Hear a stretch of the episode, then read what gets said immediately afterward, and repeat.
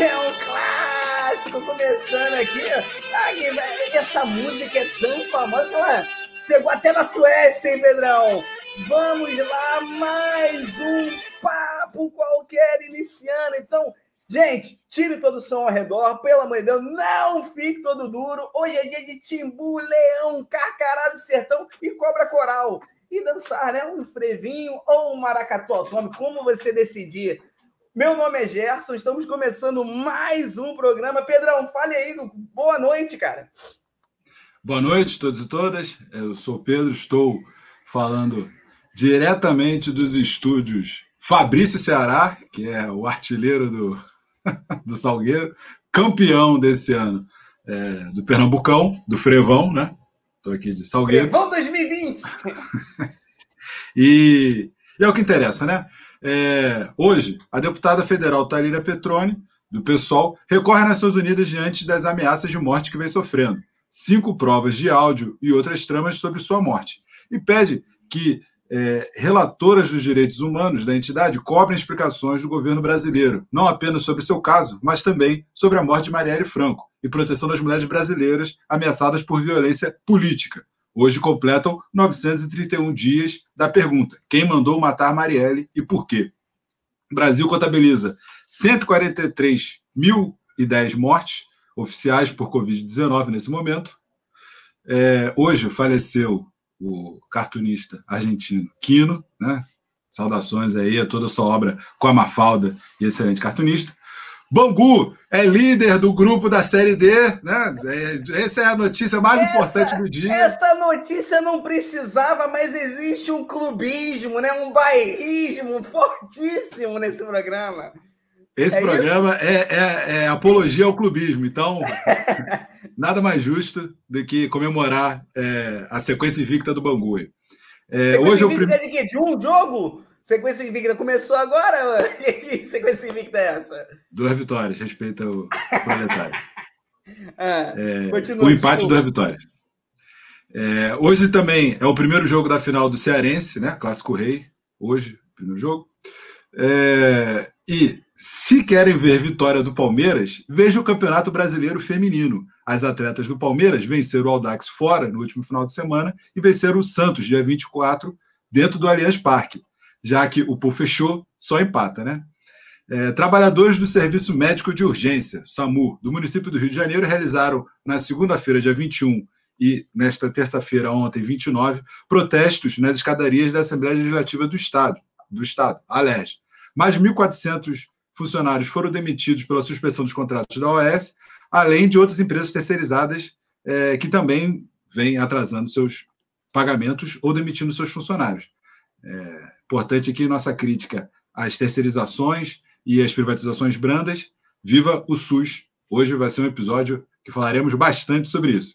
Ainda bem que a gente já tem né, uma, um, um, banner Viva o SUS que a gente usa todo episódio. Esse vai ser o melhor de todos, né? Hoje vai, vai, não vai, não vai sair da tela praticamente.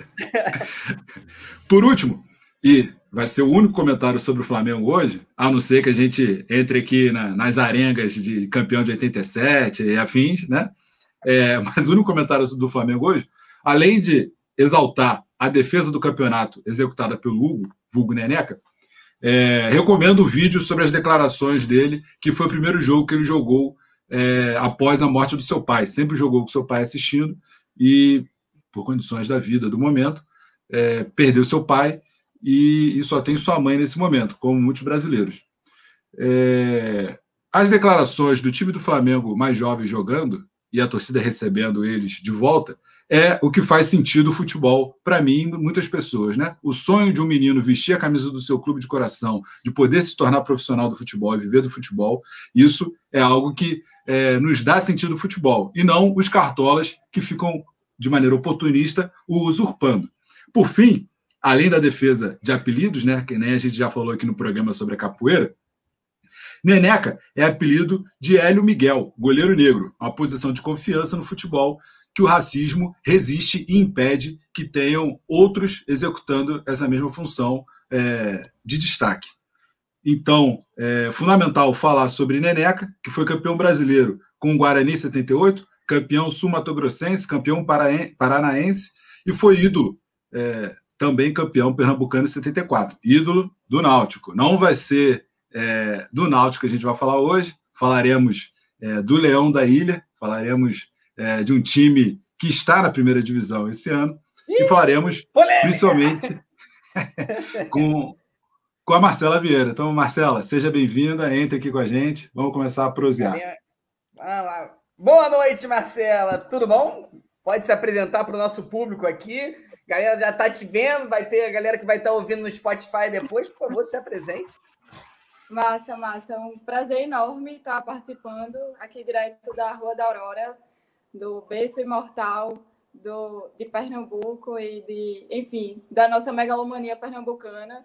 É massa, muito massa estar participando, trazendo um pouco da, da visão, enfim, do, do esporte pernambucano, né, e de como a gente é, é bairrista mesmo e é megalomaníaco e acha que os times pernambucanos são melhores do que qualquer um, mesmo com todo, todas as, as disparidades de financiamento, etc. E me apresentando como profissional, né, como trabalhadora, eu sou trabalhadora da saúde, sou médica e sou residente de infectologia, estive é, em muitas enfermarias Covid, eu acho que Hoje o debate vai ser também sobre isso, né? Sobre a importância do SUS e tangenciar em todas essas temáticas. Então, é isso. Bora lá. Vamos lá, então, Pedrão. Vamos começando aqui. A, a, a gente tá, vai ter, entrar em todos os eixos que a gente costuma, né, Pedro? A gente passa pela, pela educação, a gente vai no cinema, no futebol, né, no esporte no geral. Mas é, com uma médica aqui, a gente né, que, tá, que trabalha, tá na linha de frente, fica difícil, né? Fica difícil a gente não entrar nessa questão da saúde, ainda mais vivendo uma pandemia. Então, assim, é, e aí, o que, que, que, a gente pode trazer, é, Marcela, nesse período agora, desse trabalho que você está é, tá fazendo junto com tantos outros, nessa linha de frente? E aí, com é, o que, que o governo tem feito também para ajudar ou para atrapalhar, né? Qual é a sua visão desse período? Como que foi toda essa, essa conjuntura, né? Política e ao mesmo tempo, né, do, do, seu trabalho. Como que isso se engendrou nesse período tão diferente na história da humanidade, né? Então, assim, deve ser algo único, principalmente para vocês na da área da saúde. Sim, sim. É até difícil por onde começar, né? Eu acho que quem, quem é, enfim, para todo mundo essa pandemia foi catastrófico, né? É, principalmente para quem perdeu seus familiares. É, mas realmente é até difícil saber por onde a gente começa a falar sobre isso, porque é, principalmente com o governo negacionista, né, e que, enfim, fez de tudo para subestimar a importância de medidas, fez de tudo para tentar impor uma terapia que no mundo inteiro se mostrou ineficaz, né? Então, realmente, assim, é, foi muito tenso, né? Foi muito difícil. Acho que a gente vem em um momento é, talvez um pouco menos tenso, mas eu acho que ainda é muito cedo para dizer que nós, nós estamos num, num, período de maior estabilidade, né? Acho que os dados é, tendem a mostrar isso, mas a gente é, vê que muitas vezes tem um períodos de pico, né? E a gente recebe novamente uma enxurrada de pacientes, embora em menor número do que no período de maio e junho, por exemplo. Né? Então, de fato, é um período muito difícil e, além de tudo, a gente teve, como você próprio falou, né? A gente não teve nenhum apoio. Né? É, o SUS conseguiu fazer muito pelas pessoas, né? Os trabalhadores da saúde conseguiram fazer muito. É, e, apesar desse governo. Né? Então, eu considero que, que a gente é, precisou, enfim, trabalhar o triplo, o quádruplo do que precisaria se a gente tivesse um governo de fato responsável e comprometido com a saúde das pessoas. Perfeito. É, como é que foi o regime de trabalho nesse. Né? Acredito que hoje esteja até um pouco mais, é, não digo relaxado, mas menos intenso, mas principalmente no, quando o número de casos começou a assustar o, o, brasileiro, né? digamos assim, né? que já não assusta mais também a quantidade de mortes por dia, mas é, teve um excesso de trabalho, foi um, um custo muito intenso, imagino eu, é, de saúde mental, de saúde física, de ter ficado né, tão intenso dedicado à UTI e, e às salas de, de emergência por causa do Covid. Queria que você falasse sobre isso também.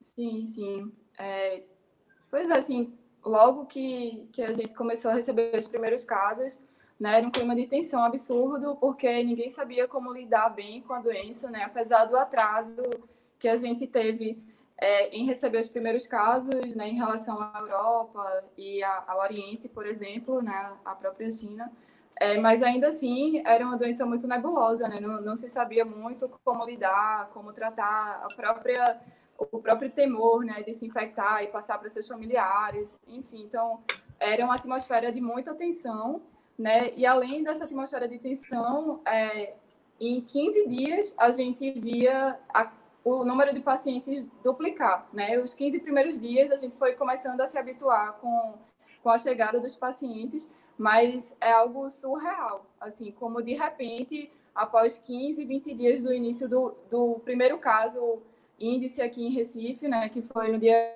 14 de março, é, logo em seguida a gente começou a ter inúmeros e inúmeros casos. Assim, eram de um dia para o outro eu chegava na enfermaria e a gente via o número de pacientes duplicar, triplicar, enfim. É assustador, é muito assustador, realmente.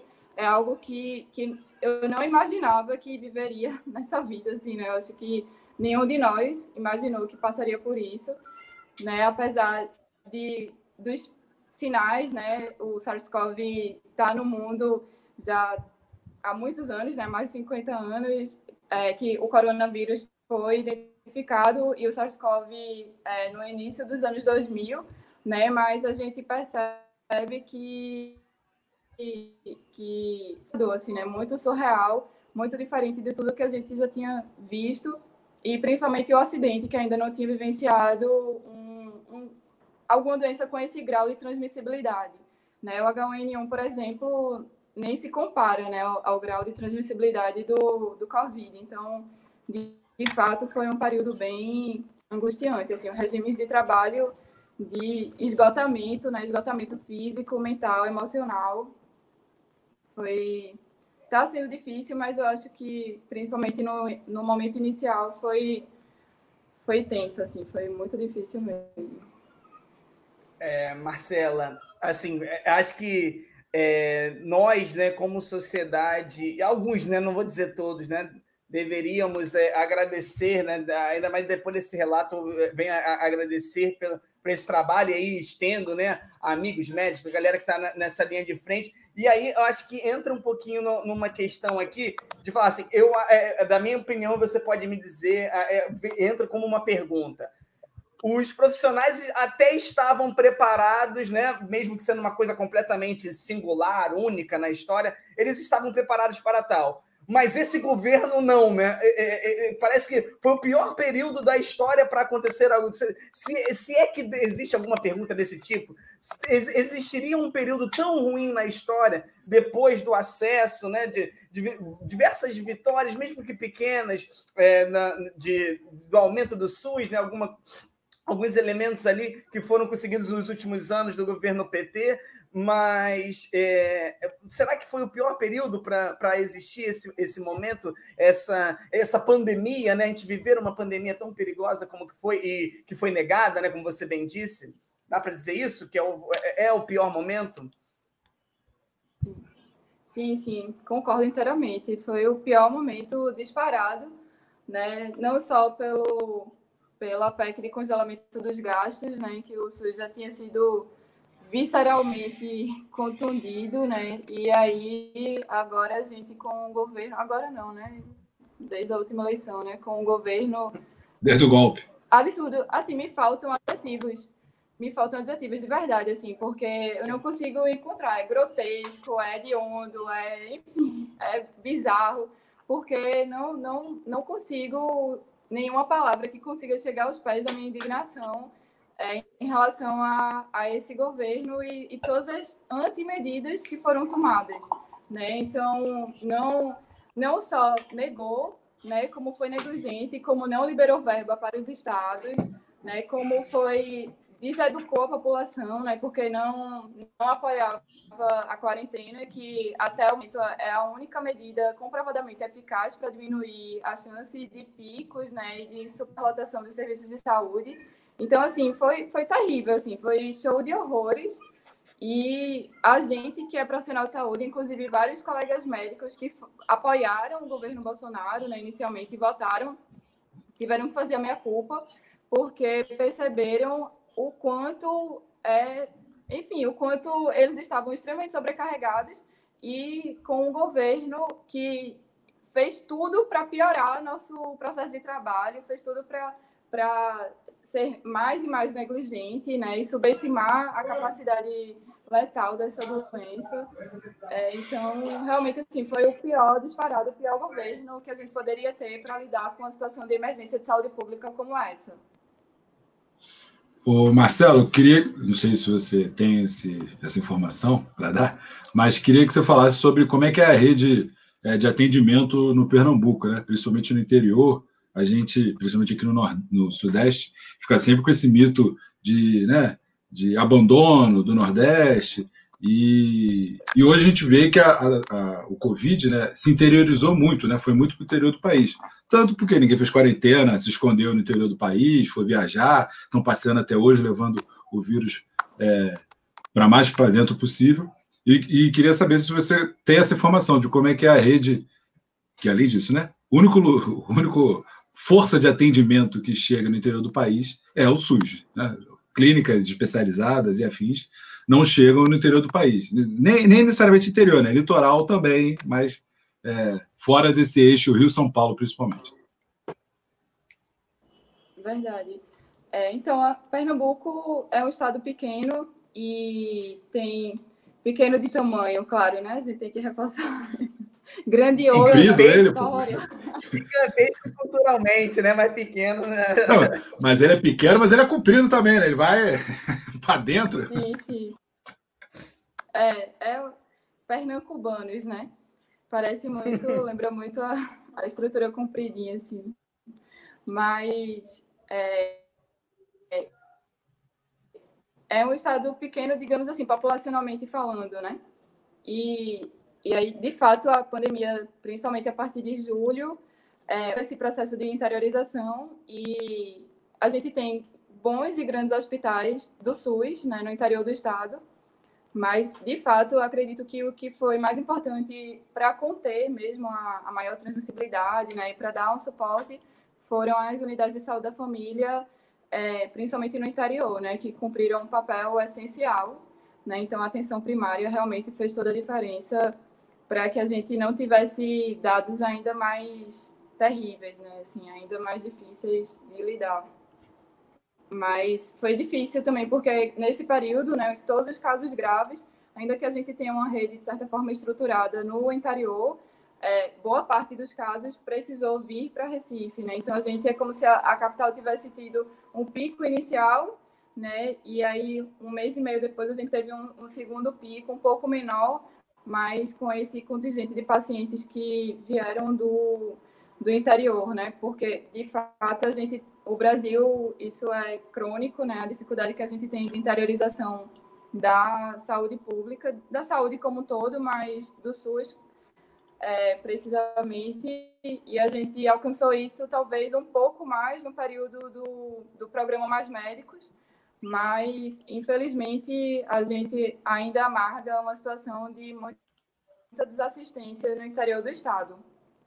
Né? Então, é, foi mais ou menos esse o panorama, mas é, por ser pequeno populacionalmente, eu acho que a gente tem entendido a entrar na mobilização número de casos mesmo no interior. É, Marcelo, aproveitando esse gancho dos, do Mais Médicos, né, o, que foi um programa que iniciou no governo Dilma, é, agora o Bolsonaro relançou com outro nome, né? Eu nem sei. É, qual, é um nome tosco, né? Mas Médicos pelo Brasil, né? É, acho que é isso, é, se eu não me engano.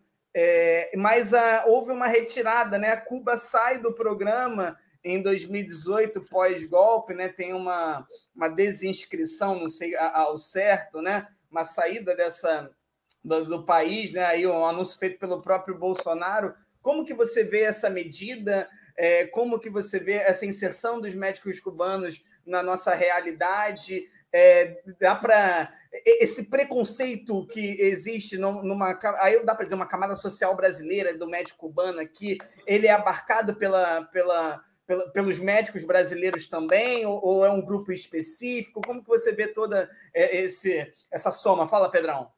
Não, principalmente que a gente viu imagens da recepção dos médicos cubanos de maneira muito violenta pelos próprios médicos aqui no Sim. Brasil, né? Houve um, um debate envesado sobre é, roubar postos de trabalho, né? a pauta muito diretamente ligada à sua condição é, financeira. Né? É melhor faltar médico no Brasil e, e, você receber mais por você ser um, um, médico valorizado do que você atender a população e salvar populações, segundo a, a, né, as organizações médicas do Brasil. É, só, só, antes da Marcela responder, tem um rapaz comentando aqui, Gabriel de França, que eu não conheço, que parece meio surfista, né? Um jovem, eu não conheço, eu conheço outro Gabriel de França, mas ele é um pouquinho diferente, enfim. É, Bem-vindo ao programa aí, Gabriel de França. É, você surfistinha, jovem, né, adolescente, e o meu amigo homônimo aí, espero que esteja bem. É só isso, desculpa, Marcela. Tranquilo.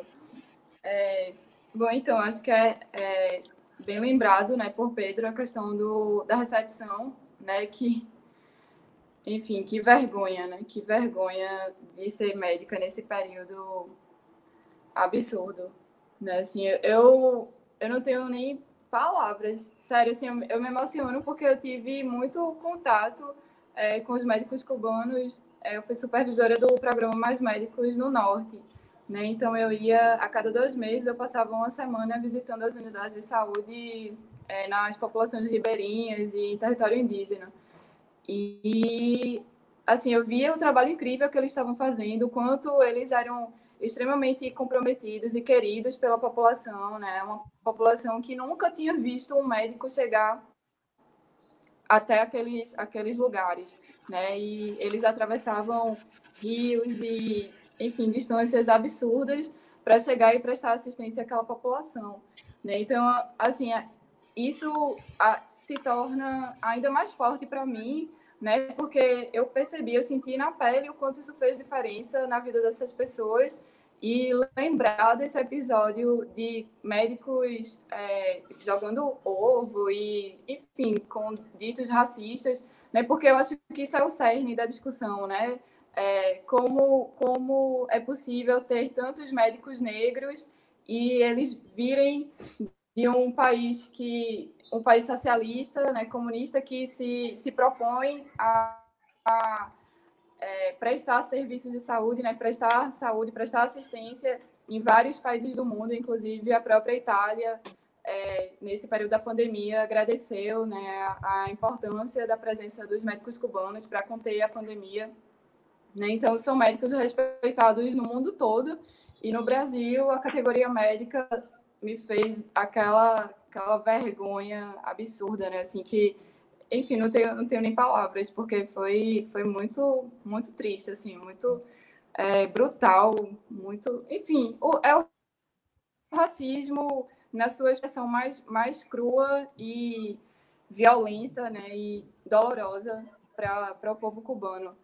E aí é, o programa As Médicos foi uma primeira experiência né, de como prestar assistência à população no interior, né, nos grandes, no, no Brasil profundo, né, como o amigo costuma dizer, assim, né, e, e foi uma experiência exitosa, uma experiência que melhorou em muito todos os, os dados, né, que a gente tinha até então de taxa de vacinação, taxa de mortalidade materna, mortalidade infantil, houve uma resposta é, que a gente percebe o quanto isso foi importante para a vida dessas pessoas.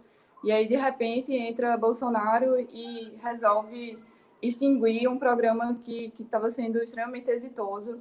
Né? E a gente sabe é, os, os reais motivos que, que estão por trás dessa decisão.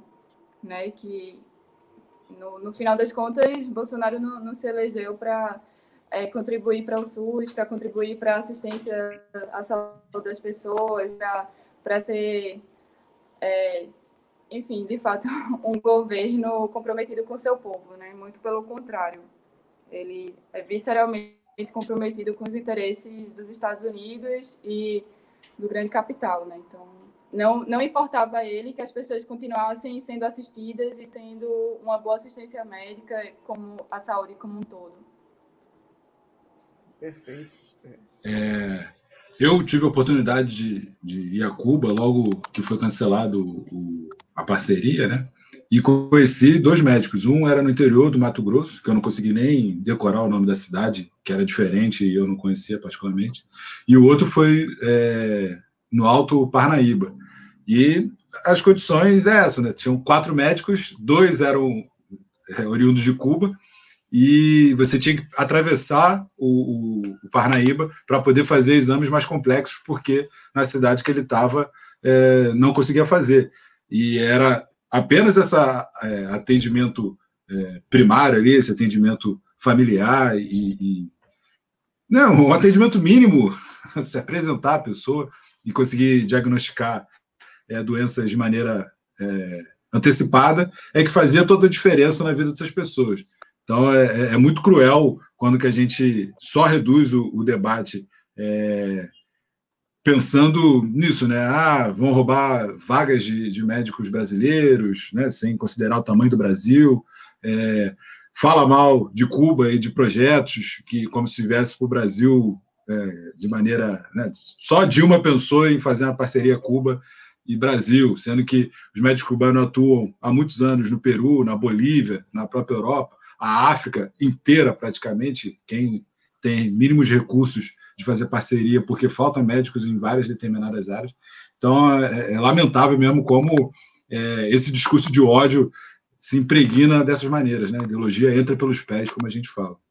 É, Marcela, me corrija se eu estiver errado, mas essa atenção primária à saúde, né? Esse primeiro contato é algo ultra essencial e que em muitos casos não existem e no Mais Médicos conseguiu né, levar é, nas entranhas do Brasil, né, nas, nos vários capilares, nas pequenas cidades, e aí né, é, houve um chute por parte da, do, uma, do corporativismo médico ali também, né? de tentar é, expulsar e segregar, e, e, xenofobia e racismo, de muitos elementos ali que acabam, é, na, no, no, final de tudo, né, acabam desmerecendo e desvalorizando, e, na verdade, fazendo sofrer mais ainda a população que já é desassistida historicamente, né, que está no interior do nosso país, que está sofrendo.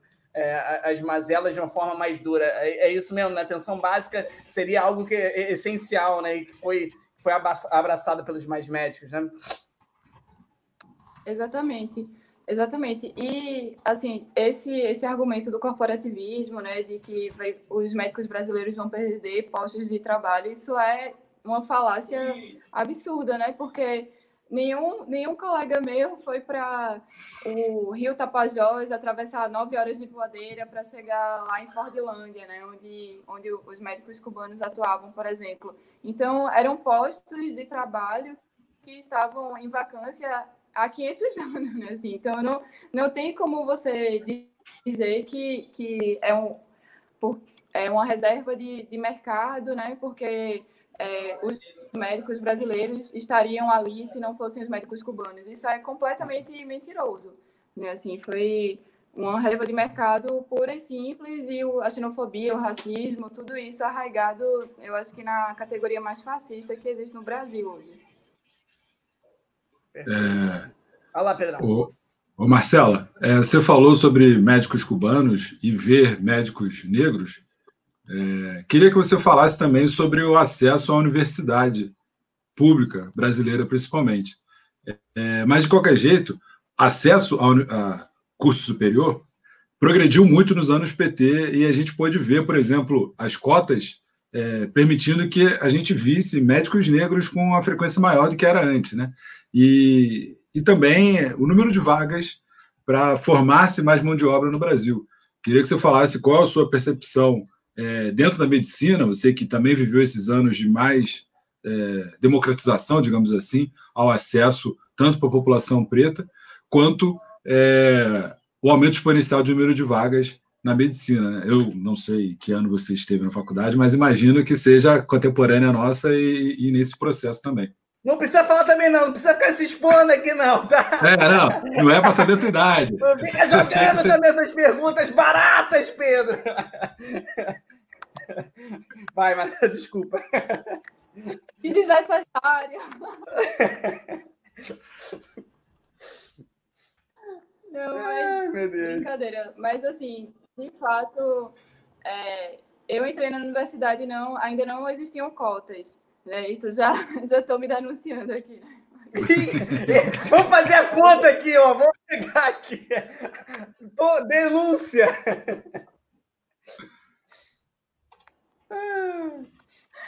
Ah, meu Deus. Mas aí, é, quando eu me formei, é, já havia cotas, né, há alguns anos, né, e é um curso bem longo.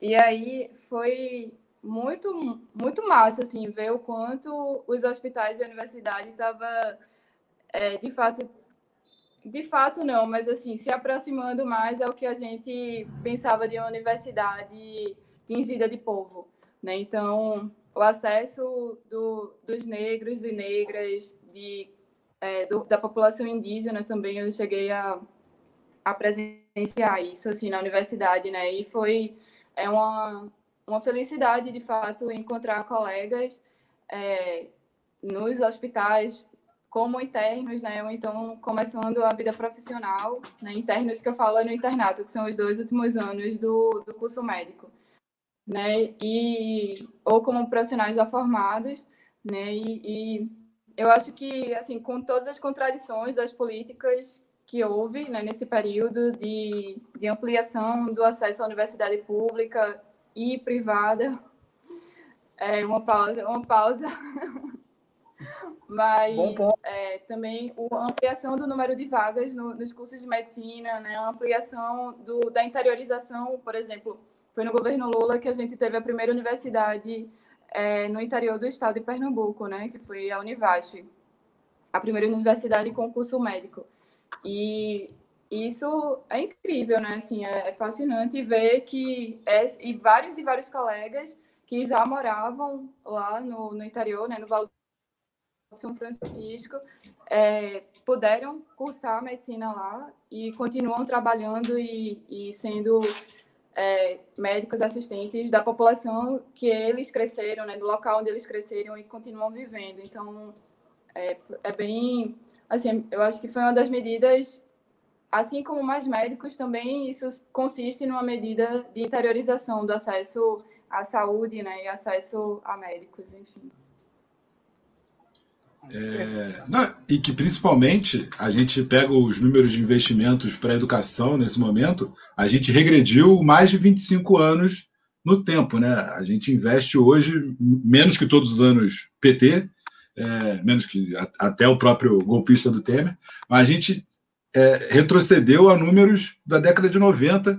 Né? Não à toa que a gente tem não só é, essa miséria, o, o povo passando fome, mas um governo que aposta nessa nesses privilégios, né? De educação ser um privilégio, do acesso à universidade ser um privilégio, e o, o, o que é muito danoso em todos os aspectos possíveis e imagináveis, né? É, eu só tive acesso à, universidade pública também graças aos anos PT, e é isso que a gente sempre reivindica, né? Que todos tenham melhores oportunidades de condição. Tu, tu ia falar alguma coisa, Jéssica? É, não, na verdade, eu, eu ia fazer uma pergunta que entra numa, numa polêmica, mas é algo que me, é uma angústia minha é, em particular, pelas coisas que eu vejo, pelo menos aqui no Sudeste, é perguntar para Marcela ser um pouquinho diferente. A impressão que eu tenho, Marcela, é que a medicina é o curso mais branco que existe dentro da universidade pública, ainda com as cotas. Quando eu vejo uma foto aqui da UFRJ, da UF, de companheiros meus, inclusive que estudaram comigo, ou que estão estudando, é, ou de alunos né, que já estão tentando, quando vejo fotos da, das turmas dele, é tipo 90 alunos, você tem um, dois negros, ainda com, com, as cotas ainda, né? Que a gente pode até entrar numa outra discussão ali. Aí eu lembro que tinha uma, uma, turma especial que eu conhecia, tinha um haitiano. O negro da turma era um haitiano que veio de fora, né? Tipo, e a turma tinha cota. Então eram 90 pessoas, 90, 120, um aumento de acesso que é muito interessante. Mas você via um, dois negros. Como que, essa, é, como que você vê aí no Nordeste, no, em Pernambuco, você também é, é, repete, né, reproduz esse padrão, pelo menos aqui no Sudeste, pelo menos aqui nas faculdades do Rio de Janeiro, na USP, você vê fotos, é a mesma coisa. É, são majoritariamente brancos. Então, assim, a medicina é um curso para brancos?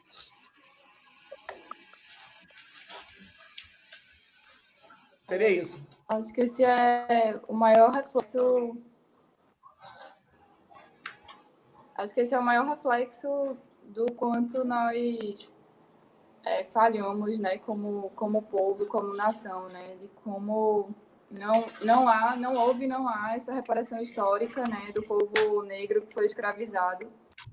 É, e, e ainda hoje sente na pele os martírios e, e as dores desse do racismo, né, e do, enfim, do, do assassinato da população negra, né? Então, é, ainda hoje, assim, mesmo com as cotas, a gente vê um curso majoritariamente branco, de fato, é, e além de tudo, ainda tem a, os espertalhões, né, que vão dizer que o meu avô é negro, minha avó é negra, mas são brancos, né? Então, isso ainda hoje acontece Bastante. Espertalhões não, acho que eu, achei, eu encontrei uma palavra muito ruim, os criminosos, né? Porque eles estão cometendo um estalionato, né?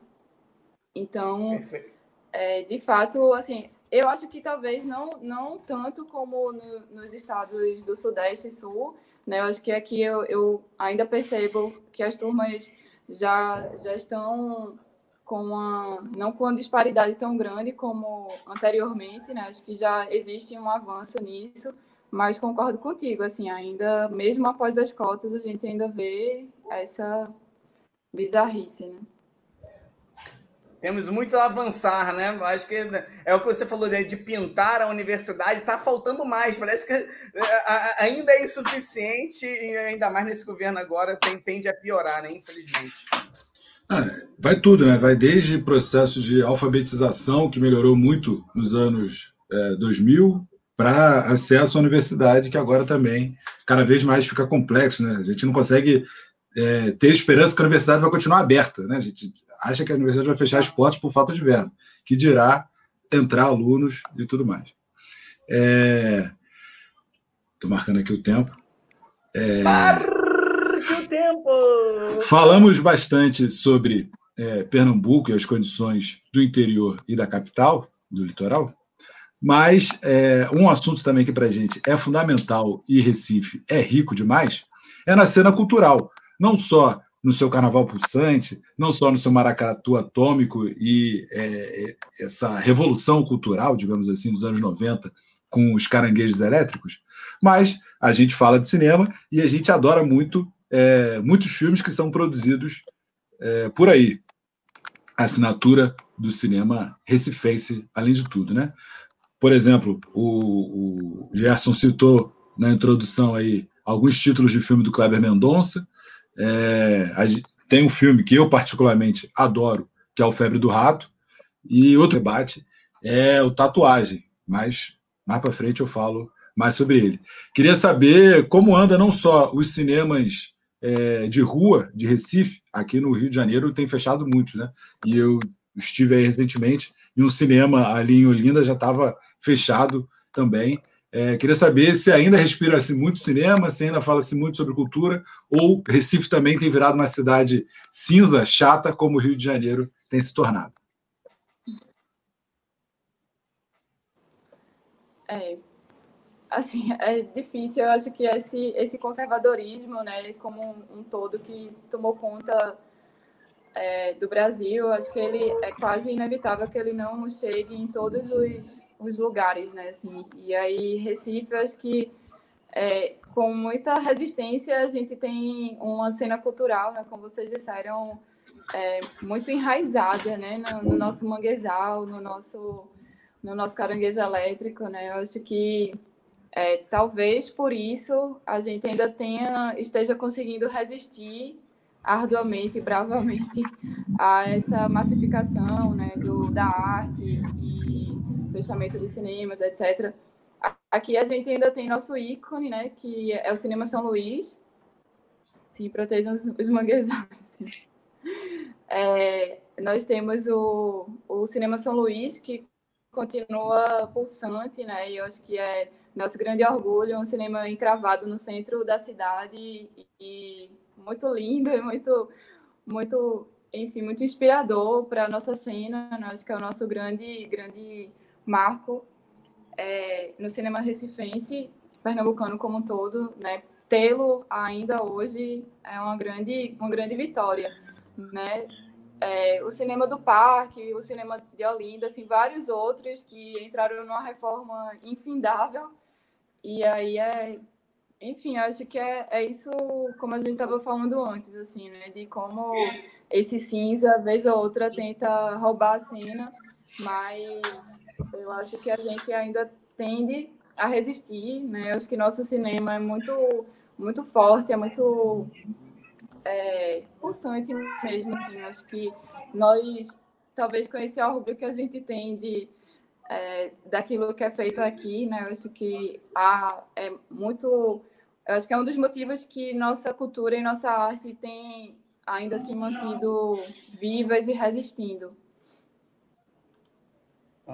Cinema São Luís é um, é um negócio fortíssimo, né? Negócio é, é o clássico. Falaram do manguezal, eu acho que é uma das coisas. É, que a gente podia entrar em outra, outra pauta em algum momento, mas não vou, não vou entrar especificamente agora, né? Mas o litoral do, de Pernambuco ele tem a extensão, né? 187 quilômetros, né? E, e, o tamanho de manguezal que tem em Pernambuco são 270 quilômetros quadrados que a gente encontra em todo o estado. Então, assim, é muito manguezal. Então, assim, faz parte né, da, da geografia, faz parte da cultura, né? É, é um negócio maravilhoso e protege os manguezais, né? Na verdade, é, é, é isso, né? Tem a, recentemente, agora, nessa saída da, do Conama, né? Esse ataque, a, boiada que Salles tenta passar na maldade, né? Na, é, no, no, se aproveitando de, da conjuntura para destruir mais ainda o nosso ambiente. Mas, enfim, não vou me estressar nisso agora, vamos falar de cinema, né? É, Marcelo, eu acho que a gente vai tentar é, falar de alguns pontos, mas é, é, difícil não falar de Kleber Mendonça Filho e aí entrar numa polêmica aí vai ser meio que é, quase de futebol aqui. Eu vou pegar os dois, vou tirar Bacurau da discussão, vou tirar, tá? Vou, vou excluir Bacurau e vou colocar para você. O som ao redor ou Aquários, né? E aí, né, Aquários, é, é, é, é Aquários tem muitas, muitas que vão colocar o som ao redor ao Aquários, ponto, ponto. E aí você vai e justifica aí e se vira com nossos. Quem quem estiver assistindo é, aqui, assistir os dois filmes, vai ficar revoltado, você vai ser cancelada, não sei. Mas o som ao redor ao Aquários, por favor. Vocês podiam ter me antecipado essa pergunta, né? Para eu não ter que decidir isso agora. Desculpa. Mas... Quem sabe faz ao vivo. é, é inclusive, enquanto Oi? você vai pensando aí. Vou, vou... Vai, não. Se já tem a resposta, manda. Não, eu ia começar falando de cada um, porque enquanto eu vou falando, Isso. o coração vai decidindo. é isso, é isso. Faz uma introdução para quem não conhece também, pode estar tá vendo aqui, ó, vamos ver, dá uma, dá uma pincelada e tá, e entra. Certo. É, eu acho que o som ao redor, ele é bem o retrato das nossas relações de classe, né, da oligarquia pernambucana e será que eu vou dar spoiler? Eu vou dar spoiler pra galera, né? Já, já. Já tem mais de 10 anos, já não já é mais spoiler. já. É, quem não assistiu tá, tá errado. Exatamente. Tô autorizada, tô autorizada, né? Mas aí aquela, aquela cena do, do final é, é um grande é uma grande vingança, né? De classe, eu acho que é muito forte, assim, é muito lavou minha alma em todos os aspectos e, e eu acho que, que é eu trabalhei na zona da mata de Pernambuco, né? Eu trabalhei por um ano em Sirinhaém e é muito muito duro, assim, você vê é, o quanto a, os trabalhadores rurais, né, são espoliados, explorados, é terrível, assim. E a última gota de sangue, né, assim. E aí é muito é muito bom ver aquela cena, assim, foi lavou a alma. Ao mesmo tempo, eu não consigo decidir, né? Ao mesmo tempo, a cena do cupim lá na mesa do, da construtora, né? Que também é uma, uma cena cotidiana da, daqui de Recife, né? A gente vê todos os grandes é, empreendimentos e, é, enfim, a gentrificação, né? É, é terrível de ver como as grandes empreiteiras dominam, são a nova, a nova cara da oligarquia, né? Que, que saiu da cana-de-açúcar e veio para ocupar é, os nossos, nossos, nossos bairros, enfim. E, e aquela cena é muito boa também, mas eu, eu consegui, enquanto eu falava, eu consegui me decidir, assim, porque eu acho que o que mais me emocionou é, foi de fato o som ao redor, aquela cena final, é, aquela vingança necessária, assim, toma, toma conta da, da sua alma. Então me decidi, foi isso. É... Muito bom. Só que a gente está falando de alguns filmes, não só do Cleber Mendonça, mas do cinema é, pernambucano. Um abraço para o Irandir Santos. Irandir, se você está assistindo a gente, um forte abraço. Somos muito fãs do seu trabalho. Assim como é, falando do, do Aquários, um abraço para o Beto Carrão. Em breve estaremos na rua de novo aí com vacina, nos nossos sambas. É, eu sei que o Gerson tem inveja da minha amizade com o Beto Carrão. Mas estamos juntos. Não, não, calma aí, não, não. Bota o banner de polêmica de novo que não é uma, não é uma amizade. Existe, na verdade. O Pedro tem um, um stalker do Humberto Carrão. Que o Pedro tá não, pelo, pelo contrário. Pelo contrário. Ah, é o Humberto é ele que me conta direto, pô. O Humberto Carrão tá, na, tá em Cuba, o Pedrão tá, tá também. O Humberto Carrão tá no, na Vila Autódromo, aí tá o Pedrão também. O Humberto Carrão tá no Maracanã, aí o Pedrão tá lá também. Então, assim, existe uma relação aí abusiva. Eu não sei. Eu não sei de quem quem, mas é estranha, é estranha. Não é uma inveja, Humberto Carrão. Beijo pro Humberto Carrão. Se ele vier assistir essa live é, é, vamos, quero tomar uma cerveja com o Beto Carrão e Pedro, né? Para conhecer o Beto Carrão. Mas, como não conheço, fico nessa inveja boba, né? Nessas pequenas alfinetadas. Vou alfinetando, tá? É só, Mas... é só amor. Mas passada a polêmica aí, é, não só a citação aqui do Uri Santos, porque ele também está estrelando o, os outros filmes que eu citei, né? O Febre do Rato e Tatuagem. O Febre do Rato né, vou, vou já seguir da, dos seus elogios aos filmes citados para não ser repetitivo. E para mim, é, o Febre do Rato, não só por ser preto e branco, é, mas tem, tem um quê ali de, de, visceral, né, ao mesmo tempo que consegue ser muito. É, né, muito cru nas suas relações humanas, o sexo na caixa d'água, né, a população ali, consegue ser muito poético, não só por ser um poeta, né, interpretado ali, né, o personagem, mas de, de, de, cenas lindíssimas como a do carro no final, né? Não vou entrar aqui com a cena para também dar spoiler, mas a cena final também é belíssima. E tatuagem, para mim, é uma porrada que tem que ser dada, tem que ser visto mesmo. Assistam Tatuagem, filme de 2013, que são né, é, as apresentações é, de uma companhia de teatro que o Grande Santos é, é o protagonista dessa companhia, e um, milico, um soldadinho da ditadura militar, é, descobre a vida, né? se apaixona, descobre a arte, é, tem a, a ode, a, a bunda, a, né? que eu não vou falar aqui qual é de fato a ode do filme, porque o, o programa é para todas as idades, mas imaginem do que eu estou falando. E, e, é isso, assim, para mim, são dois filmes belíssimos e, e, e extremamente importantes para serem vistos. Só como comentário, Pedro, sim, sim, é, a febre do rato, né? Eu acho uma, tem uma fotografia linda, além de ser preto e branco. Seria o nosso Roma, a febre do rato, né? Daria para dizer isso. Que eu acho belíssimo e com cenas belíssimas também, né? Tem é, não só pela fotografia, mas a construção, né? Do impacto, a presença dos personagens, alguns closes, né? né é, cenas mais abertas. Eu acho eu acho um filmaço, né? Para a gente ficar exaltando muito cinema estrangeiro, né? Como é o caso de Roma, mas Febre do Rato tá ali tem, tem uma história impactante, tem uma fotografia sensacional, tem uma, uma, uma cinematografia muito boa. Então, enfim, só para deixar aí a polêmica aí, para a gente ficar valorizando, super valorizando fora e, e deixa de olhar o nosso cinema. Um abraço aí para o Cláudio Assis, que Marcela vai fazer a crítica ao, ao Amarelo Man que ela não gosta. Por favor, Marcela, descasque seu ódio aí.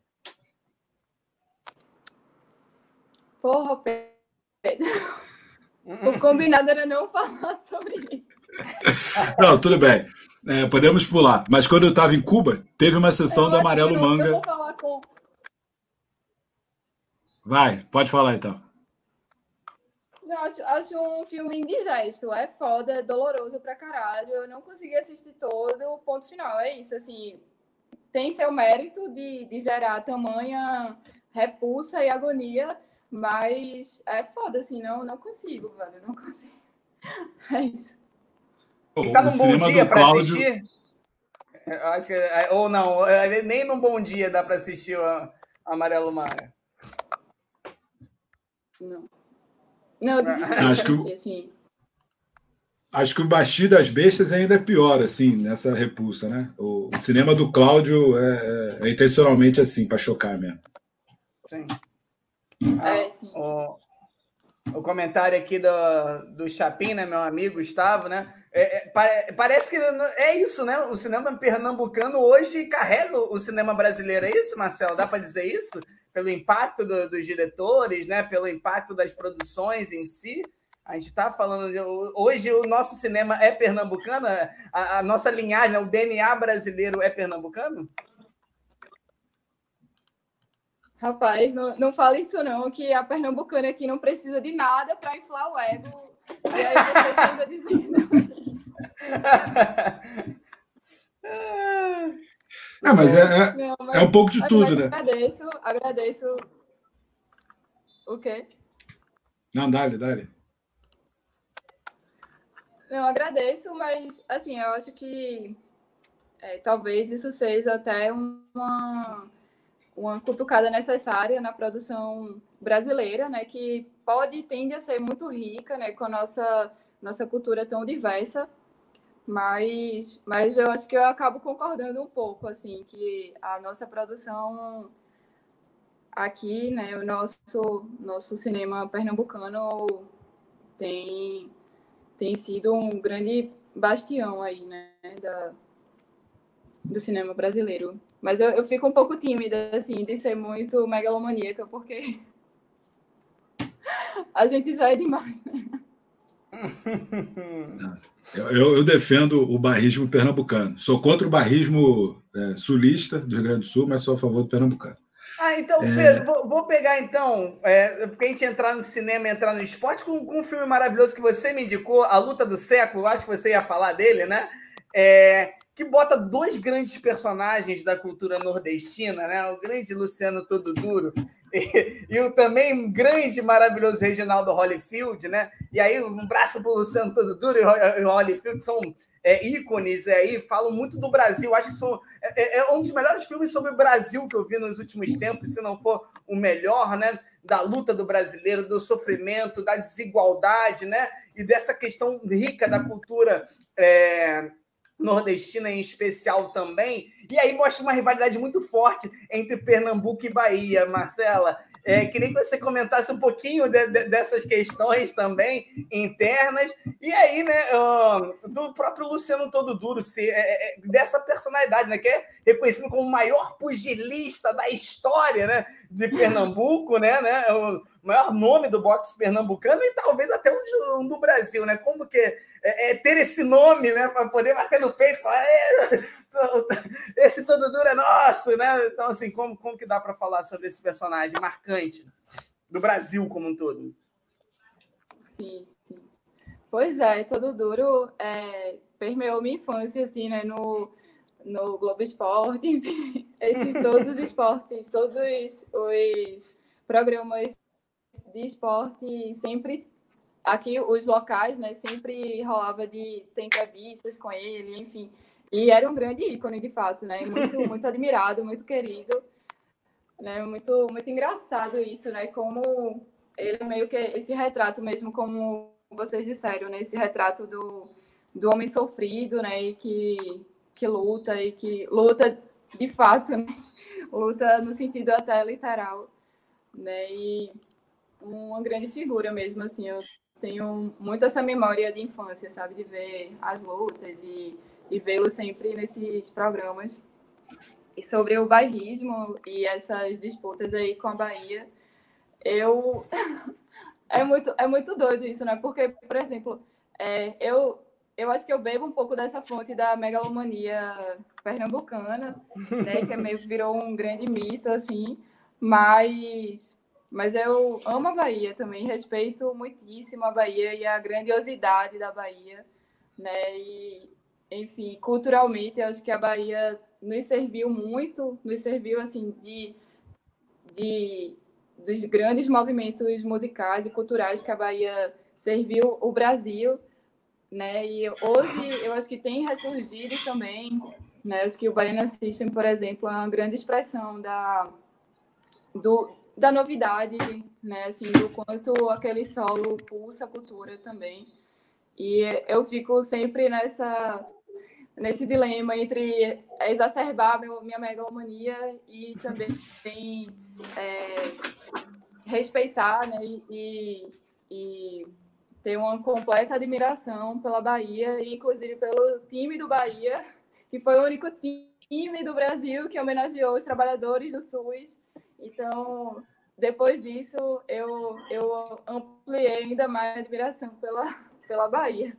Mas, enfim, mas eu acho que esse mito é interessante e é, e é engraçado, né? Assim, eu acho que é meio que aquela luta de, de é, Davi e Golias, né? Porque Pernambuco é muito pequenininho territorialmente em relação à Bahia, é, mas talvez historicamente a gente tenha sido um estado que é, lutou muito mais contra a coroa portuguesa, né? E, e, foi muito mais revolucionário nesse nesse aspecto, né? Se, é se pode dizer revolucionário, mas mas enfim foi muito mais transgressor em relação às normas da coroa portuguesa do que a Bahia. Então, acho que daí surge muito essa, esse revanchismo, né? Porque a Bahia, é, pelo fato de ter sido o Salvador ter sido capital e ter uma, uma um arcabouço ali que permitia a Bahia ser o dedo duro dos, dos outros estados, e inclusive por conta disso, pelo, pela pelas atitudes transgressoras de Pernambuco, a gente perdeu boa parte do, do nosso território, né? Enfim, então acho que é, é, essa brincadeira assim sempre sempre rola e eu acho que a expressão desse desse dessa luta era de fato todo duro contra Holyfield, né? Eu acho massa, eu acho que o filme retrata muito, muito bem, né? Isso. É, só eu achei megalomaníaco, faltou só você falar da Holanda e afins aqui nesse bloco histórico de Pernambuco. Não, eu esperei Mas... que ela fosse falar que Pernambuco é maior que a Holanda e eu provavelmente concordaria, né? Mas sobre esse filme, antes da gente entrar de fato no esporte sem vergonha de ser feliz, é... eu me emocionei vendo esse filme recentemente, já no período de, de, de quarentena, né, de isolamento de não só de, da metáfora, sem ser metáfora, né, deles lutando pela própria vida, né, pelo prato de comida, como a Marcela falou, mas de todas as pequenas e grandes é, situações do documentário. Não só todas as lutas para fazer essa, essa, rivalidade de fato, e o todo duro conseguir entrar na cabeça do Holyfield, que teoricamente é, é mais técnico e foi mais lutador, né, né, tecnicamente, do que o, o todo duro, mas as pequenas histórias dos dois, né? De como o Holyfield é, deu o seu dinheiro todo para a família, para ajudar a família, quase deu a sua própria vida para salvar os dois sobrinhos, ao mesmo tempo que o Todo Duro, num determinado tempo da, da vida dele, a sua filha que é, falava o que estava escrito nos contratos que ele assinava, porque ela, nos nove anos, já era alfabetizada, o Todo Duro não, e o Todo Duro também, qualquer pessoa que batia na porta da casa dele, é, ele dava dinheiro o Holyfield correndo pelas ruas de Salvador e todo mundo reconhecendo, chamando ele de campeão, reconhecendo ele como um ídolo, identificando ele como uma pessoa, como uma figura pública é, da Bahia.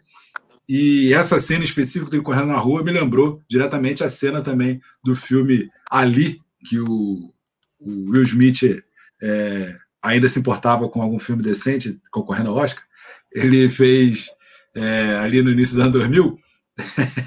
e, e tem uma cena quando o Muhammad Ali é, não só entra para a nação é, do Islã, mas começa a, a, ter contato com essas leituras é, do povo preto e as lutas é, de contra a segregação estadunidense, e ele vê a estrela negra da bandeira de Gana e ele fala que a luta tem que ir para a África, tem que voltar à África para suas raízes. E a, não só a grande luta do filme, mas a grande luta da carreira é, do Muhammad Ali é essa luta no Rumble the Jungle que também transpassa para essa essa é a chamada luta do século e isso transpassa também para o filme como a grande luta do século do, dos maiores rivais é, brasileiros é um filme espetacular não só pelo barrismo não só pelo esporte não só é, de como as cidades se envolvem e tentam agredir os dois, tacando garrafadas e afins, mas tudo que está no filme é um suco de Brasil, né? Assim, de, de, de, tudo que a gente gosta do Brasil, de fato, né?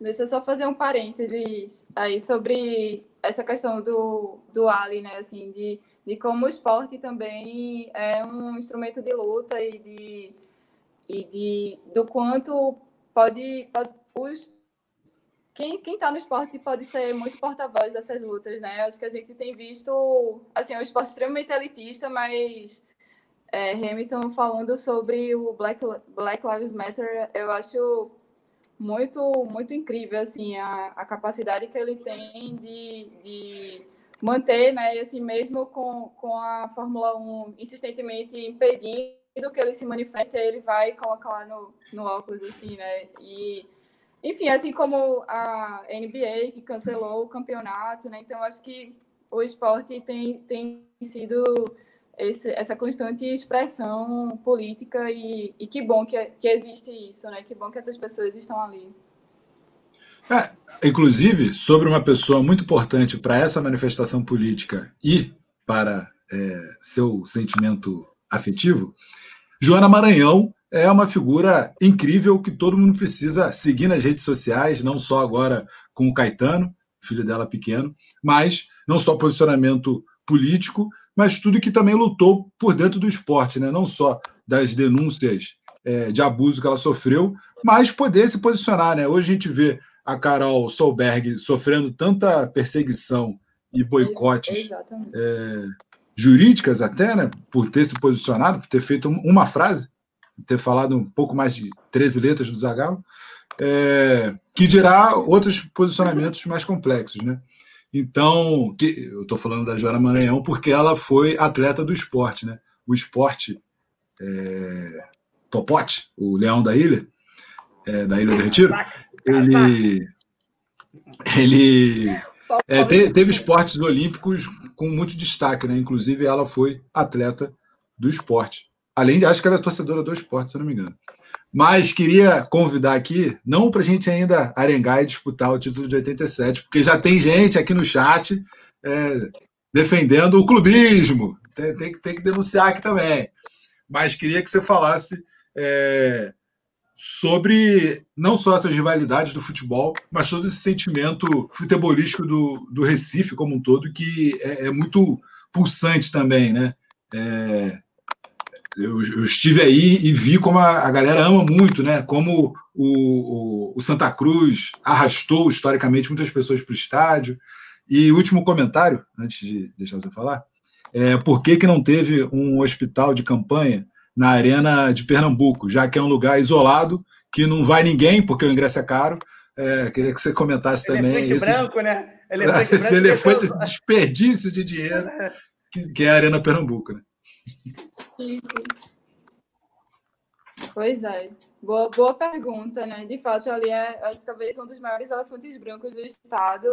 Nenhum, nenhum time quer ter aquele estádio como, como local, né? De, o Náutico amargou alguns anos com aquele estádio e, enfim, eram públicos pífios, né? O, o Náutico já não é chegado a ter públicos muito numerosos, né? Então, ainda mais aquela. Epa! torcida do Náutico, olha aí!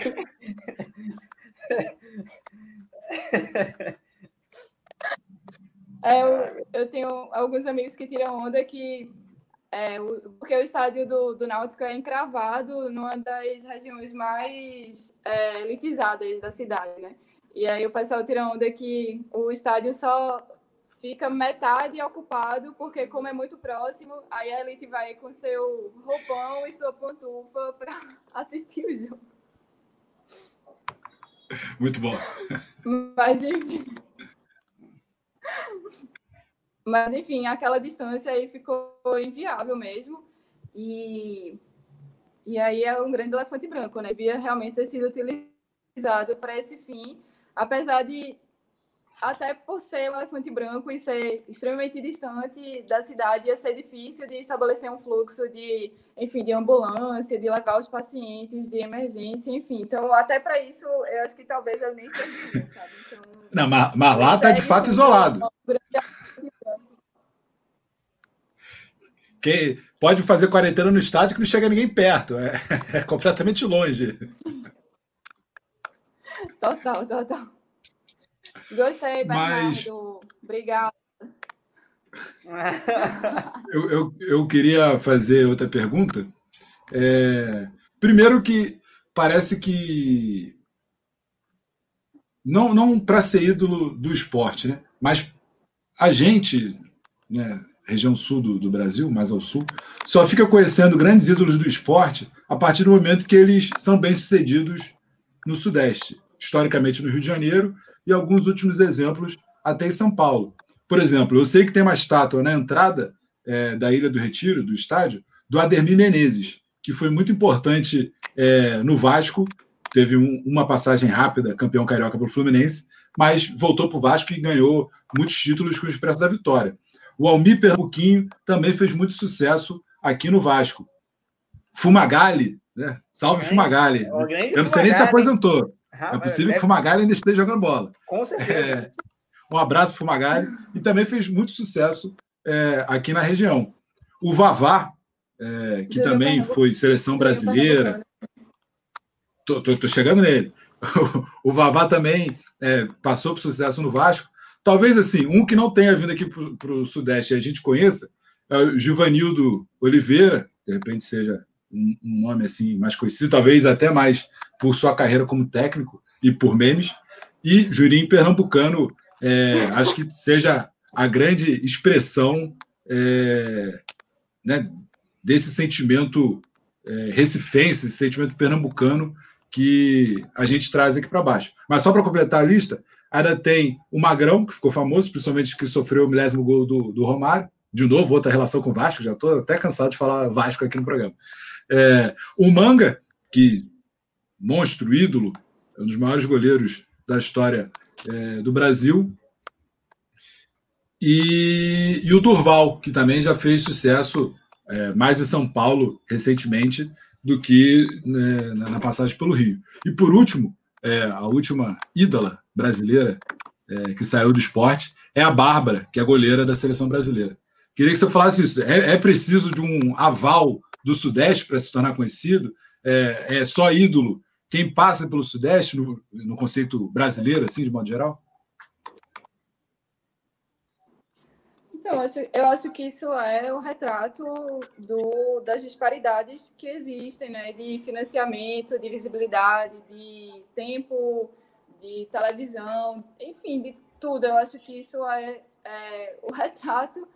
E aí, por conta disso, né, os, os nossos jogadores aqui eles só conseguem ter essa visibilidade a partir do momento em que alcançam as, as grandes estrelas do futebol nacional, né? Então, assim, é, triste, mas é, é o que, que a gente vê, né, nesse, nesse processo do futebol brasileiro. De fato, Marcela, aqui aproveitando também, aí pegando um pouquinho também da, da rixa, continuando, né? Pernambuco-Bahia. É, em 87, o esporte é campeão brasileiro, e com todas essas suas polêmicas que eu não vou entrar agora, Aí, em tese, né, tirando o campeonato de, de 59 da, da, do Bahia, né, da, no antigo Campeonato Brasileiro, na taças que eram, que eram feitas, né, o Campeonato Brasileiro moderno a partir de 71, o Bahia no ano seguinte é campeão brasileiro. Então o esporte ganha em 87, né, como o primeiro campeão brasileiro nordestino ali, e o Bahia vai logo. Mas que droga, né?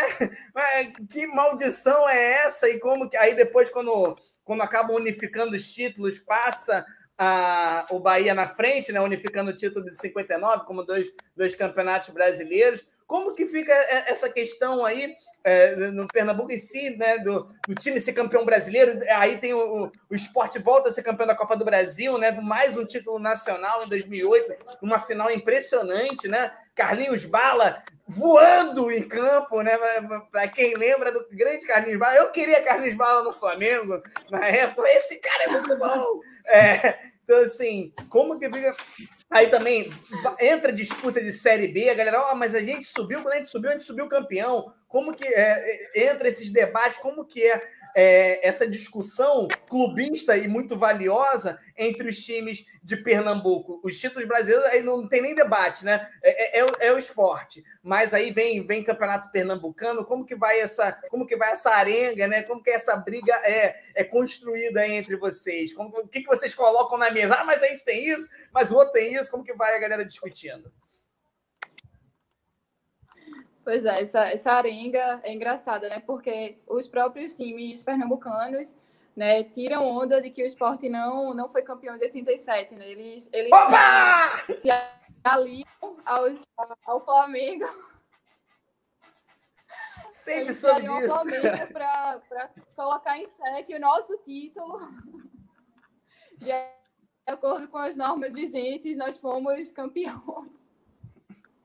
Aí sim. Mas é engraçado, assim, né? Porque é, aí tem aquela, aquela, é, aquela história super engraçada, né? Que o Náutico perdeu para o Grêmio e o Grêmio totalmente desfalcado, já estava já tinham tido acho que uns três jogadores expulsos e, e, aí conseguiu ainda assim emplacar dois gols e virar, enfim, o Náutico perdeu naquele fatídico jogo que até hoje é, os gremistas vão para frente do Náutico tirar foto, né? Tirar onda de...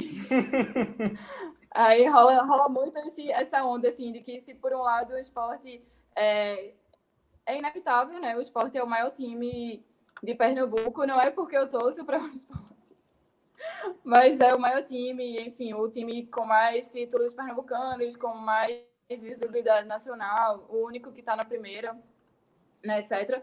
Mas é, os outros times acabam se juntando para tentar tirar onda de alguma forma, né, e de, de tentar desmerecer o nosso título de 87.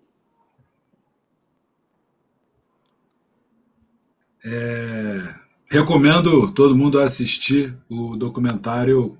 É... tá escrito aqui no banner. Marcela não é clubista. Não é, é clubista. Para quem estiver ouvindo, ela não é clubista, tá, gente? É só só um comentário. Ela falou: o esporte é maior, realmente é, né? não tem como. De fato é, né? Então... O, o documentário Copa União, que é sobre essa primeira Copa União organizada em 87, recomendo o documentário aí para vocês descobrirem quem é o verdadeiro campeão. Mas, enfim, hum. é, o país dessa justiça que a gente tem, que inocenta o estuprador da menina lá no sul, é, que persegue a Carol Solberg dá o título para o esporte, vocês acham que a justiça acertou. Então, beleza, tudo bem. Essa justiça racista, não, estrutural não, que a gente tem. Tô, tô, brincando, tô brincando. Eu não, quero, quero... eu não reivindico o judiciário, não. Eu reivindico as normas da época. A gente Tapetão. quis jogar, vocês se recusaram, e aí vocês perdem por WO e querem depois levar o título. Ah, velho. Tá bom, reivindico o tapetão. Mas é o que interessa. Uma outra pergunta aqui. Porque você estava falando sobre é, financiamento e tudo mais. Muitas vezes a gente fica com a impressão que o brasileiro, primeira divisão, é, nada mais é do que o clubinho do é, Rio, São Paulo, Minas, com alguns convidados do Sul, e uma cota ali para os nordestinos, né? Também tem esse conceito de tratar o Nordeste como uma coisa só, né? tipo a África, né? Os nordestinos, os times do Nordeste. E, e hoje na primeira divisão é, de Pernambuco a gente só tem o esporte, né? A gente ainda tem dois ali do Ceará, é, um da Bahia. É, e, por exemplo, faz muito tempo que a gente não vê não só um time do Norte na primeira divisão, mas outros times que são muito é, importantes, assim, né? O Santa Cruz faz algum tempo que não está na primeira divisão do brasileiro, né? É, o próprio Vitória caiu recentemente, mas já vinha claudicante na primeira divisão. É, queria que, que você falasse isso, né? O que você acha sobre como sustentar esse futebol brasileiro de que vai criando cada vez mais um abismo, né? O Flamengo, tão odiado por todo mundo, é, também odiado por ter uma capacitação financeira, né? Ter é, de maneira justa ou não, né? meritocrática, para quem acredita em meritocracia ou não, é, sobre o seu tamanho, conseguiu juntar muito dinheiro, tem um time muito forte e é, é, não tem como competir. E aí a gente tem até algumas defesas contra o, o campeonato estadual, que para mim vai ser a morte de vez de vários clubes é, que não têm acesso às outras divisões. Por exemplo, o Náutico subiu da, da terceira para a segunda divisão é, ano passado, depois que abandonou a Arena Pernambuco e voltou a jogar é, no seu estádio. Então, queria de ouvir de você qual, qual é essa sensação, qual é essa impressão. É, é legal discutir só por é, estaduais? É legal ver os seus adversários na primeira divisão e ganhar deles na primeira divisão também? Assim, eu acho que é, eu, eu, sinceramente, gostaria que o, o Brasileirão fosse muito mais democrático né, nesse aspecto. É, não, não só por isso, né, para ganhar do Náutico também, do Santa no, no, no, no brasileiro, né, mas também porque é, eu acho que é, é assim, eu, eu, lembro a última vez que o Náutico esteve na primeira, eu acho que deve fazer, já esteve, no, nos últimos 10 anos. Eu acho que esteve uma, uma vez nos últimos 10 anos, né? Não sei, não lembro. Eu acho que entrou no ano e caiu no ano seguinte.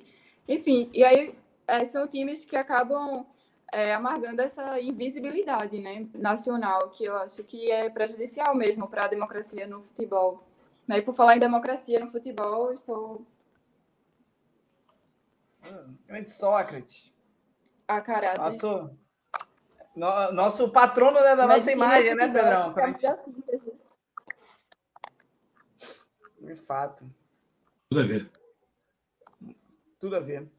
É, Pedrão, é, a quem também indicou aqui pra, pra, no, na nossa pauta, né, conversando, sobre esses grandes ícones, né, do, além de você trouxe, né, jogadores aparecerem é, no Nordeste, algo que a gente até falou em outros programas também, Marcela, é, sobre o, a, a, a, a, criação de personagens e apelidos, né? Nomes que acabam se atrelando a, a jogadores que aí, né, no caso desses jogadores de Pernambuco, são muito fortes, né? O Flávio Caçarrato, o Carlinhos Bala, né?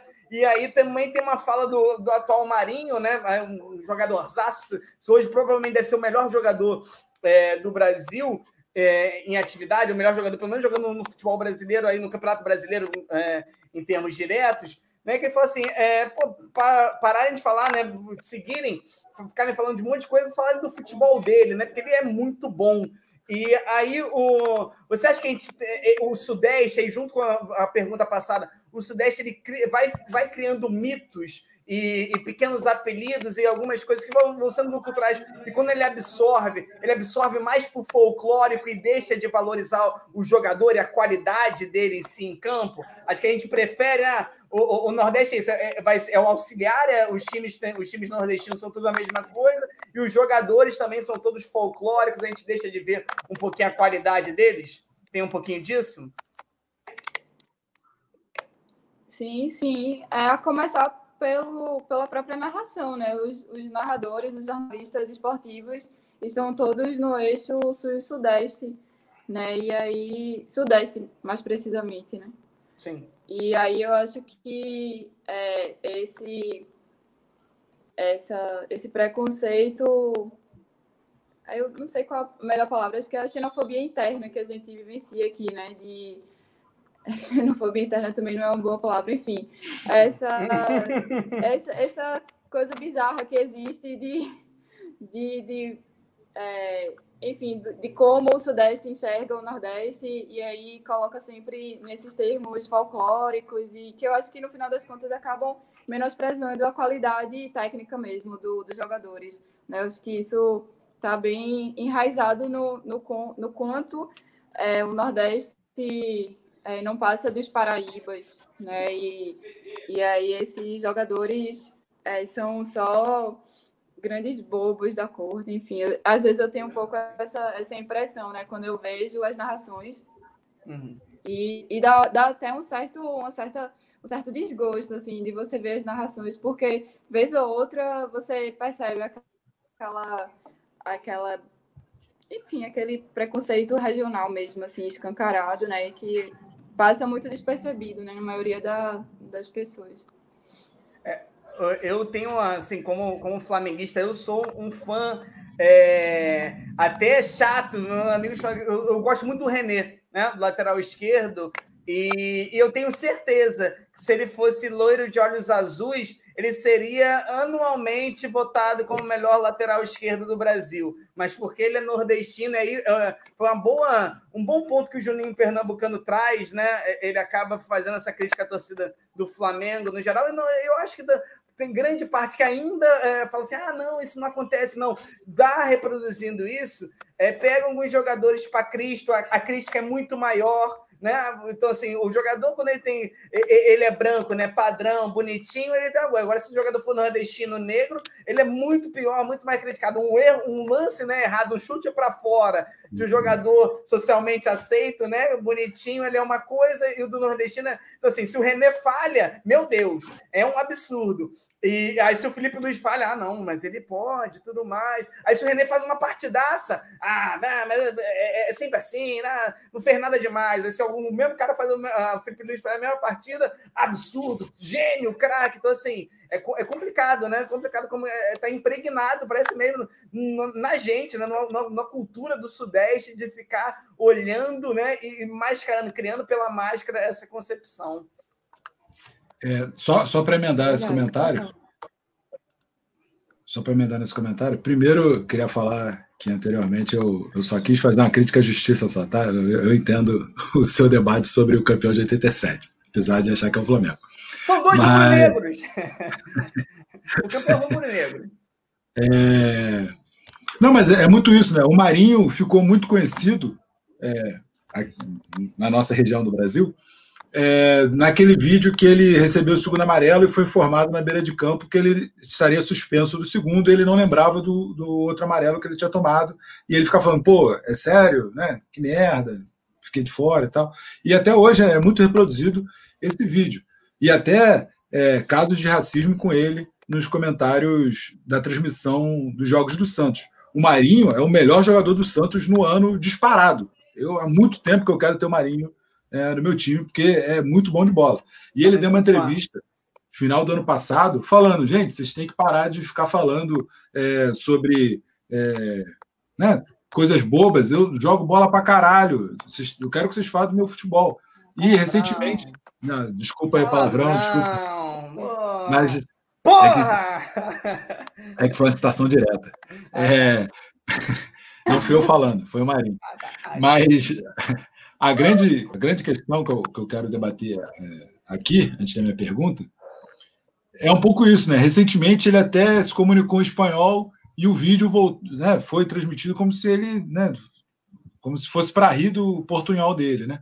É, eu acho o Marinho muito injustiçado, né, por tudo que eu já argumentei aqui, mas isso é um pouco reflexo da maneira que são tratados né, os nordestinos como um todo né? o, Marinho é alagoano, mas o próprio Juninho Pernambucano, que é, é, tem uma, um cargo muito grande no Lyon, deu muitas entrevistas é, poucos meses atrás, porque estava era responsável pela montagem desse time que foi semifinalista da Champions League, e lá tem um, um, um reconhecimento muito grande sobre o seu trabalho e não falam uma vírgula na mídia brasileira, que essa mídia é muito concentrada em São Paulo, né? Tem um pouco no Rio, mas é muito São Paulo, para falar a verdade.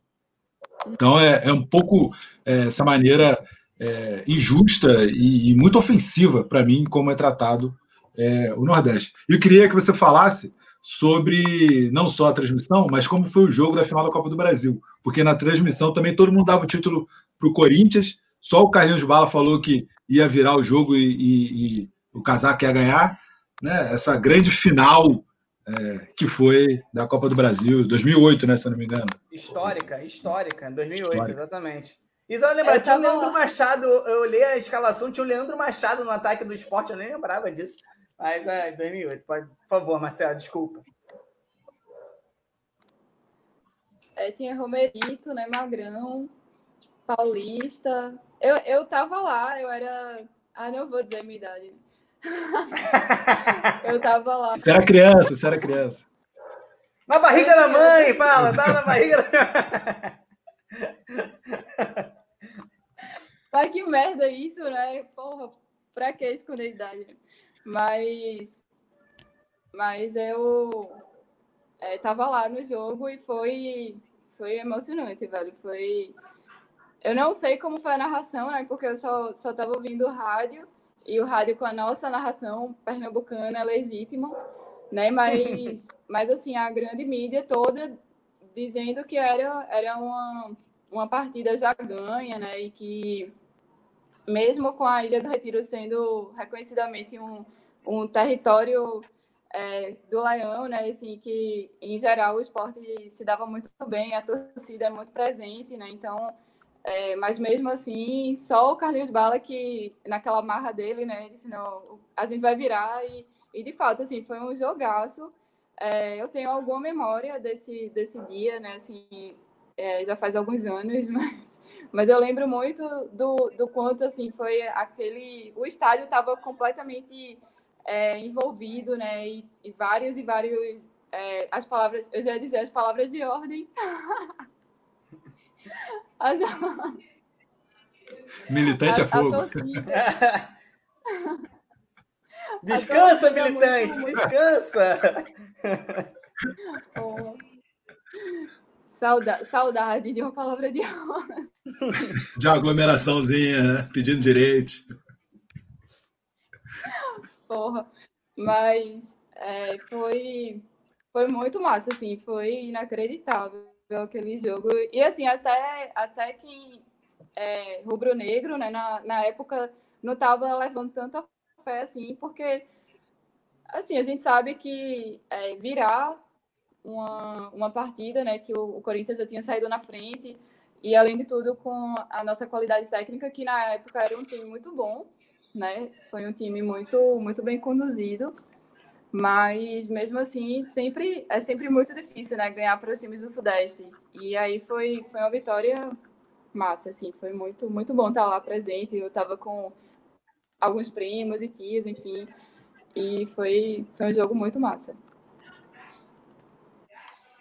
É... É, tem uma pergunta aí, eu acho que é uma pergunta boa, né? Desse último uniforme aqui da, da Júlia, minha companheira, Marcela. Gostou desse último uniforme? Achou bonito? O que, que tu achou?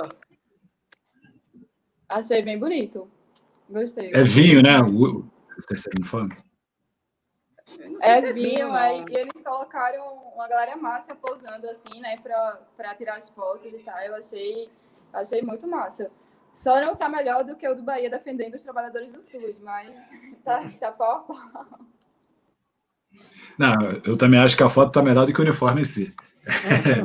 mas queria convidar vocês, tá tudo muito bom, tudo muito bem, mas pelo andar da hora, né?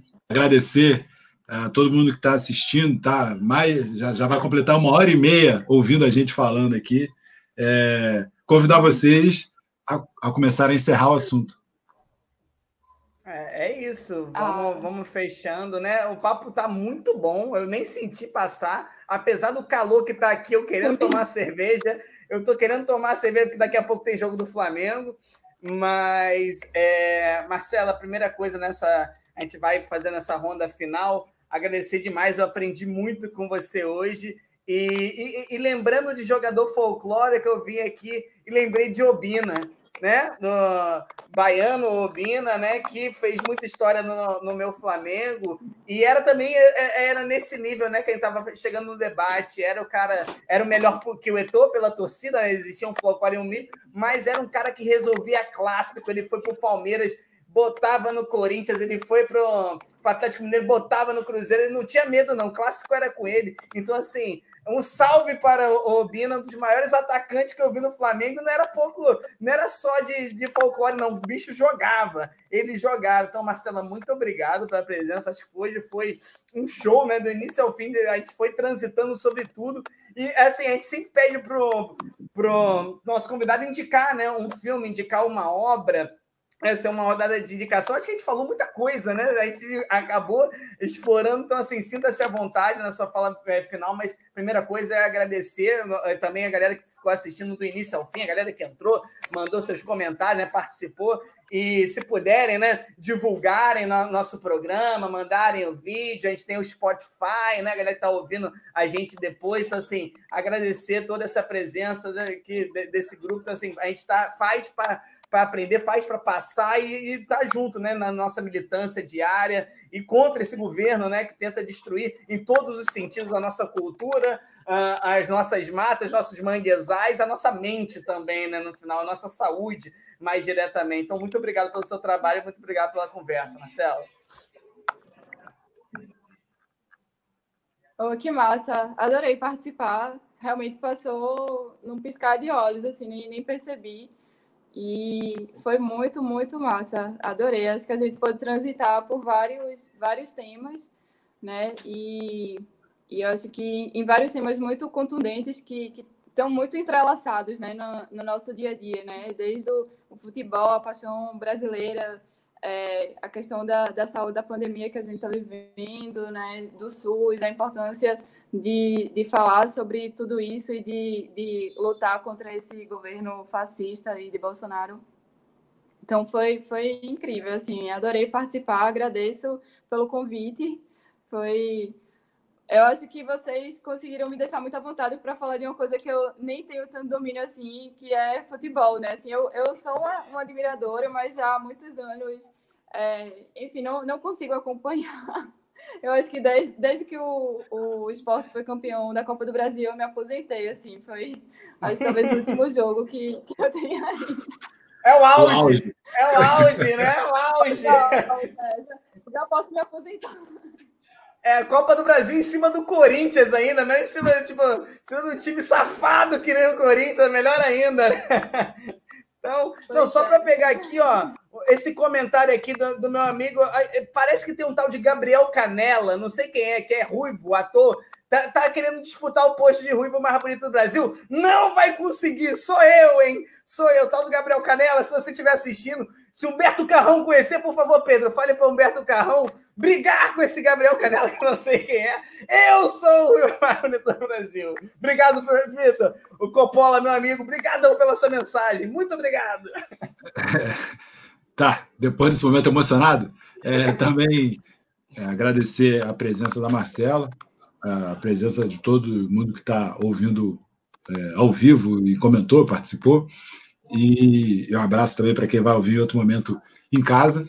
É, eu estava ouvindo que esse trabalho que a gente está fazendo, né, podcasts e gravações afins, é como se fosse capítulos do livro que a gente escreve, né? Então, é mais um momento que eu fico muito feliz de, de ter escrito com vocês, né? Acho que já pode convidar a Marcela para um outro dia para a gente falar sobre a medicina cubana, que ela já fugiu quando eu propus isso no grupo, né? Acho que falar só sobre Cuba, né? Incluindo também é, uma experiência riquíssima é, nesse trabalho humano é, e também médico em Cuba. E, e por fim, é, não, não, não vou entrar na arenga de novo aí de campeão de 87. É, só para falar tudo que a gente já vem falando aqui, né?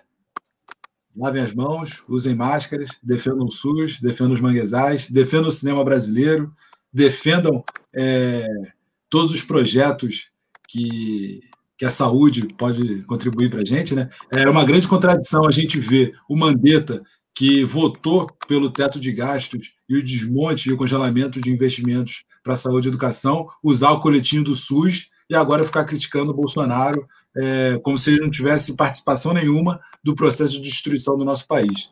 Então, Mandetta, você também é responsável. É... Enfim, é isso. Obrigado a todos e todas. É, semana que vem a gente volta com mais um assunto incrível. Peço que mandem para os amigos, familiares, amantes, amadores, é, para a gente continuar crescendo e divulgando o nosso amante, podcast. Essa palavra amante no nosso, no nosso programa é um problema, Pedro. Não, não mas... ela, não. Que isso. Já deu amante... problema. Já deu problema em outro episódio. É verdade.